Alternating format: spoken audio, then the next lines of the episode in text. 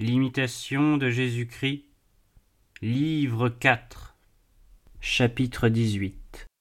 Qu'on ne doit point chercher à pénétrer le mystère de l'Eucharistie, mais qu'il faut soumettre ses sens à la foi. Voix du bien-aimé. Gardez-vous du désir curieux et inutile de sonder ce profond mystère, si vous ne voulez pas vous plonger dans un abîme de doute celui qui scrute la majesté sera accablé par la gloire. Dieu peut faire plus que l'homme ne peut comprendre. On ne défend pas une humble et pieuse recherche de la vérité, pourvu qu'on soit toujours prêt à se laisser instruire, et qu'on s'attache fidèlement à la sainte doctrine des pères. Heureuse la simplicité qui laisse le sentier des questions difficiles pour marcher dans la voie droite et sûre des commandements de Dieu. Plusieurs ont perdu la piété en voulant approfondir ce qui est impénétrable. Ce qu'on demande de vous, c'est la foi et une vie pure, et non une intelligence qui pénètre la profondeur des mystères de Dieu. Si vous ne comprenez pas ce qui est au-dessous de vous, comment comprendrez-vous ce qui est au-dessus? Soumettez-vous humblement à Dieu, captivez votre raison sous le joug de la foi, et vous recevrez la lumière de la science selon qu'il vous sera utile ou nécessaire. Plusieurs sont violemment tentés sur la foi à ce sacrement, mais il faut l'imputer moins à eux qu'à l'ennemi.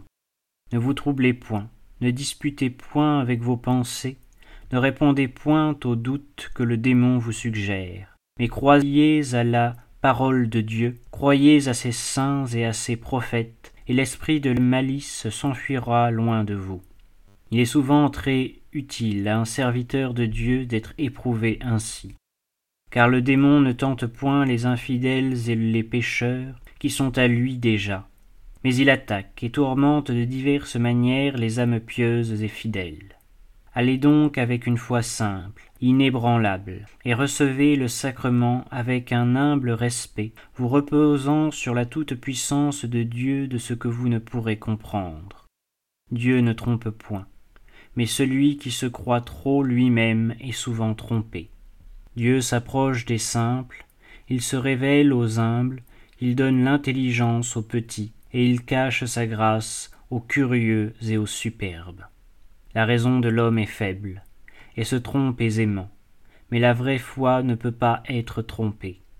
La raison et toutes les recherches naturelles doivent suivre la foi, et non la précéder ni la combattre. Car la foi et l'amour s'élèvent par-dessus tout, et opèrent d'une manière inconnue dans le très saint et très auguste sacrement. Dieu éternel, immense, infiniment puissant, fait dans le ciel et sur la terre des choses grandes, incompréhensibles, et nul ne saurait pénétrer ces merveilles. Si les œuvres de Dieu étaient telles que la raison de l'homme pût aisément les comprendre, elles cesseraient d'être merveilleuses et ne pourraient être appelées ineffables. Réflexion. L'impie veut savoir, et c'est là sa perte. Il demande le salut à la science, il le demande à l'orgueil, il se le demande à lui-même. Et du fond de son intelligence ténébreuse, de sa nature impuissante et dégradée, sort une réponse de mort. Chrétien, ne l'oubliez jamais. Le juste vit de la foi. Vivez donc de la foi en vivant de l'adorable Eucharistie, qui en est la plus forte comme la plus douce épreuve. Celui qui est la voie, la vérité, la vie, Jésus-Christ, Fils de Dieu, a parlé. Il a dit Ceci est mon corps, ceci est mon sang. Le croyez-vous ainsi? Oui, je le crois ainsi, Seigneur. Le ciel et la terre passeront, mais vos paroles ne passeront point.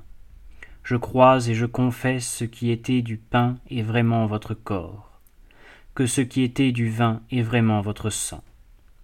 Mon esprit se soumet et impose silence au sens révolté. Dieu a tant aimé l'homme qu'il a donné pour lui son Fils unique. Et pour compléter, pour perpétuer à jamais ce grand don, le Fils aussi se donne à l'homme tous les jours, à la table sainte, réellement et substantiellement. Encore un coup. Je crois, Seigneur, je crois à l'amour que Dieu a eu pour nous, à l'amour du Père, à l'amour du Fils. Et cet amour infini explique tout, éclaircit tout, satisfait à tout. Qu'importe que nous comprenions.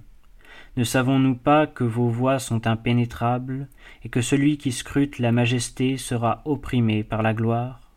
Notre bonheur est de croire sans comprendre, notre bonheur est de nous plonger les yeux fermés et de nous perdre dans l'abîme incompréhensible de votre amour. Que la raison superbe et contentieuse se taise donc, et qu'elle cesse d'opposer insolemment sa faiblesse à votre toute-puissance. À ces doutes, à ces demandes curieuses, nous n'avons qu'une réponse. Dieu a tant aimé. Et cette réponse suffit, et nulle autre ne suffit sans elle. Elle pénètre comme une vive lumière au fond du cœur, en état de l'entendre, du cœur qui croit à l'amour, qui sait et qui sent ce que c'est que d'aimer. Vous vous étonnez qu'un Dieu se cache sous les faibles apparences d'un pain terrestre et corruptible, que le Sauveur des hommes se soit fait leur aliment. Vous hésitez, votre foi chancelle, c'est que vous n'aimez pas.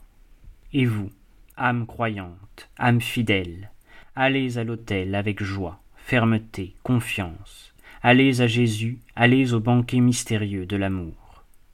Et où irions-nous, Seigneur? Quoi? À la chair et au sang À la raison À la philosophie Aux sages du monde Aux murmurateurs Aux incrédules À ceux qui sont encore tous les jours à nous demander Comment nous peut-il donner sa chair à manger? Comment est-il dans le ciel si en même temps on le mange sur la terre?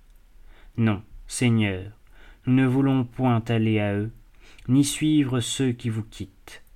Nous suivrons Saint Pierre et nous dirons Maître, où irions-nous? Vous avez les paroles de la vie éternelle.